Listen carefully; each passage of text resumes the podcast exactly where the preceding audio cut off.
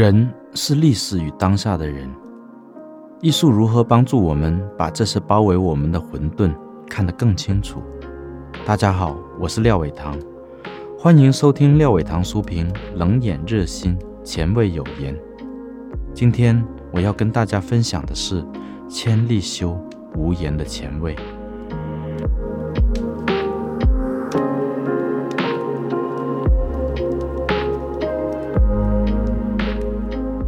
这十年，侘寂、哇比沙比又成为生活美学鸡汤书的热门词汇。说是又，那是因为六十年代禅宗西渐的时候，侘寂已经出现过在西皮一代西方艺术家的眼中。说是鸡汤书，那是因为侘寂作为生活美学指南里的一个百搭的万灵药，神秘的在装修和冥想之间施出一点，就足以提高格调、安慰烦心。但最关键的是，谁也说不清楚什么是侘寂。日本近代美学家大西克里在他的专著《日本侘寂》里，为侘寂下过一个精炼而且可以纳入西方美学架构中去理解的定义：侘是在阴暗中照亮美。寂是从破灭中寻找真，不过这也仅是一种诗意的譬喻。真正的侘寂是否真的这么积极呢？大师课里的著作也未曾断言，倒是从俳句、茶道、花道等方方面面，把自己的定义拆解了一番。那其中一个拆解，来自于千宗室，也就是茶道李千家的第十五代传人。他在中旦的侘茶里说：“所谓侘，作为一种风尚，不是那些在生存竞争中失败的遁世者，与社会格格不入的隐逸者，离群索居的避难所，而是为了涵养一种优雅娴静的心境而崇尚清寂，一直保持着爽爽朗朗的精神状态，就是优美之心。”大师课里认为这个解释是非常消极的，而中译者王向远则认为大师课里的消极是笔误，应该为积极。消极积极之分似乎判若云泥，但是要是从侘寂的祖师爷，也就是茶道大师千利休那里寻找答案，则是两者均可。首先，你要找一个原汁原味的千利休。他是一个艺术家、哲学家，甚至是一个商人，但却从不是什么生活美学家。关于差，他说过一句断然的话：“他说，差者上，欲差者下。如此一来，无论是千家的历代传人，还是大师课里等学者，都落入了下的境界了。能带领我重新认识差者与欲差者之间的分别的人。”必定是一个不遇差者。赤濑川元平就是这样的人。他是日本录像观察学的倡导者，考现学的大将。这两种学问，在学者眼中都是极其无聊和非功利的。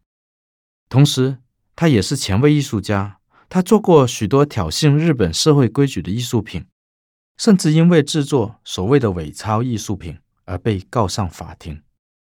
他生平做过最积极的一件事，就是为另一位前卫电影大师赤巳河原宏一九八九年的电影《利休》担任编剧。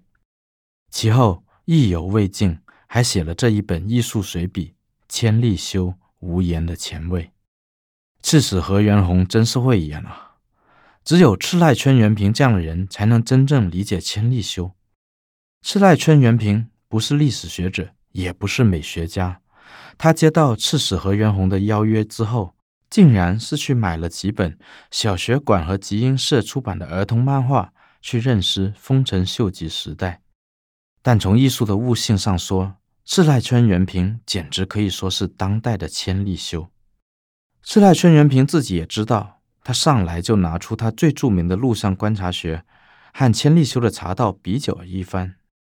就艺术的本质而言，茶道和录像观察学一样，都是把日常喝茶和逛街，把它一本正经化而变成艺术的。前者看似比后者的仪式感更强，就像赤濑川元平亲身体验过的当代东京的大师会茶会一样，几乎沦为和服秀了。但赤濑川元平的努力，就像电影《立休》所呈现的，是还原千利休那非仪式化的作为前卫艺术家的一面，而那一面里的利休，也是一个在美的路上尊重偶然的他者之力的观察者。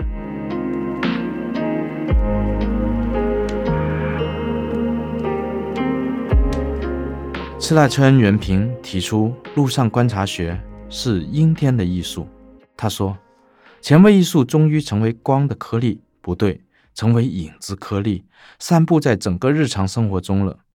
所以，与其探索艺术的最尖端，不如在日常小镇里散步，更容易找到渗透其中的前卫艺术影子颗粒。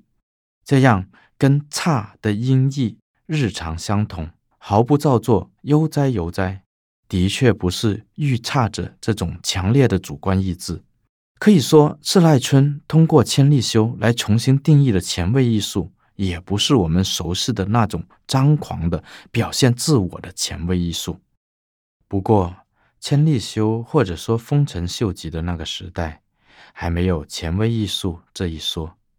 千利休不过是依附于日本自然美之本性，然后挑衅社会美的固化而已。挑战有很多种。可巧，赤濑川元平都对应上了。他曾经印制零元面值的假钞，作为挑战消费社会金钱的用处的这个赤濑川元平，最懂得千利休所强调的茶道因为无用而来的醍醐味。他从录像观察学衍生出来的壶亭学，又是千利休营造微型茶室这种缩小的艺术的极致化。而千利休自有赤濑春所不及的，那就是他身上还有商人和政治家的能耐，而且还有丰臣秀吉这样跟他对着干的人给予的压力，使他做出了金茶室、金茶碗这种大俗又大雅的东西。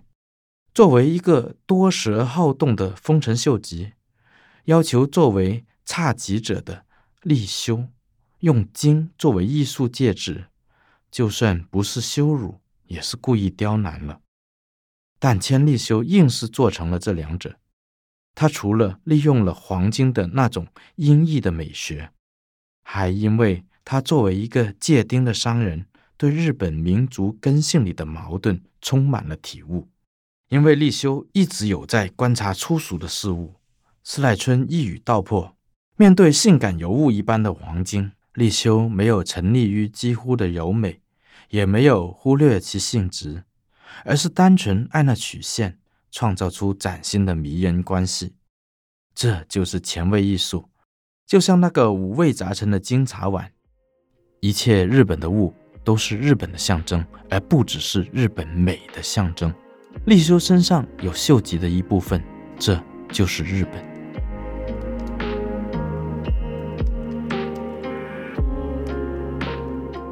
金茶室事件和切腹事件是丰臣秀吉与千利休的所谓的佳话的两个高峰。利休被秀吉以几乎莫须有的罪名赐死，不加抗辩，也不求情，坦然切腹。这可不是什么武士道精神。赤濑春在拍完电影，这部书也快写完的时候，才顿悟了，这就是他立思想的表现。利休接受赐死。其实是掌握一个机会。话说，每个人的死亡都是一个机会，一个让人逃离世界的机会。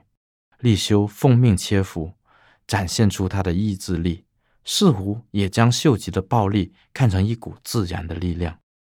赤濑春是怎样顿悟的呢？是因为一个陆上观察学的听众跟他说：“陆上观察学注重偶然遇上，这是一种他力思想吧？”赤濑春。因此得出，偶然在利休的审美观中占了很大一部分。等待偶然，享受偶然，应该是他立思想的基础。我想追加一条：必须不经意的享受偶然。侘寂遇上了他立，才叫完满。遇差者是自利的表现，而利休自利于摒除自利，用很自己的努力去革除自己的用心，这是他天才的矛盾。但他深知，当茶变成茶道，甚至茶会之后，前卫艺术就变成了所谓的文化了，所以他才断言：“我若死，茶便废。”赤剌春进一步把这句话解释为：立休在说，意义必须在茶汤的沸点上跳舞，要是不跳舞了，沸点就会降低，语言的逻辑就会沿袭成规。这绝不只是说茶道。而是在说艺术，说诗为何必须前卫的自理。同时，他借立休还达成了对形式主义的反思，这简直是在挑战习惯的日本美学的定义。因为我们都像罗兰巴特他们那样，懂得日本美是所谓的形式美、仪式美、符号美，但千利休是属于前卫的。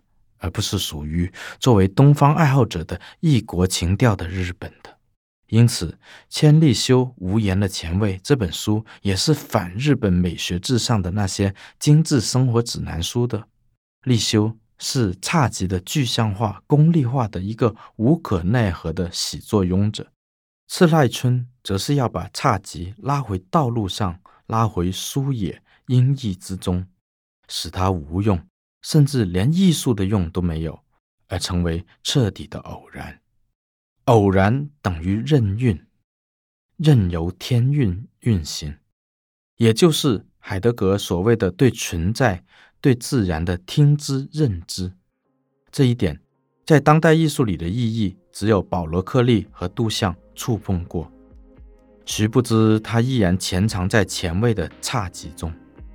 幸好千利休。和赤濑春元平死后，我们谁都无法去挖掘它了。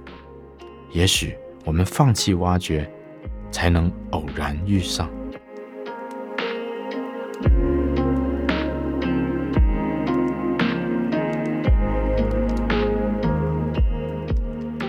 下一回廖伟棠书评冷眼热心前卫有言节目，我要跟大家分享的是残酷剧场，欢迎收听。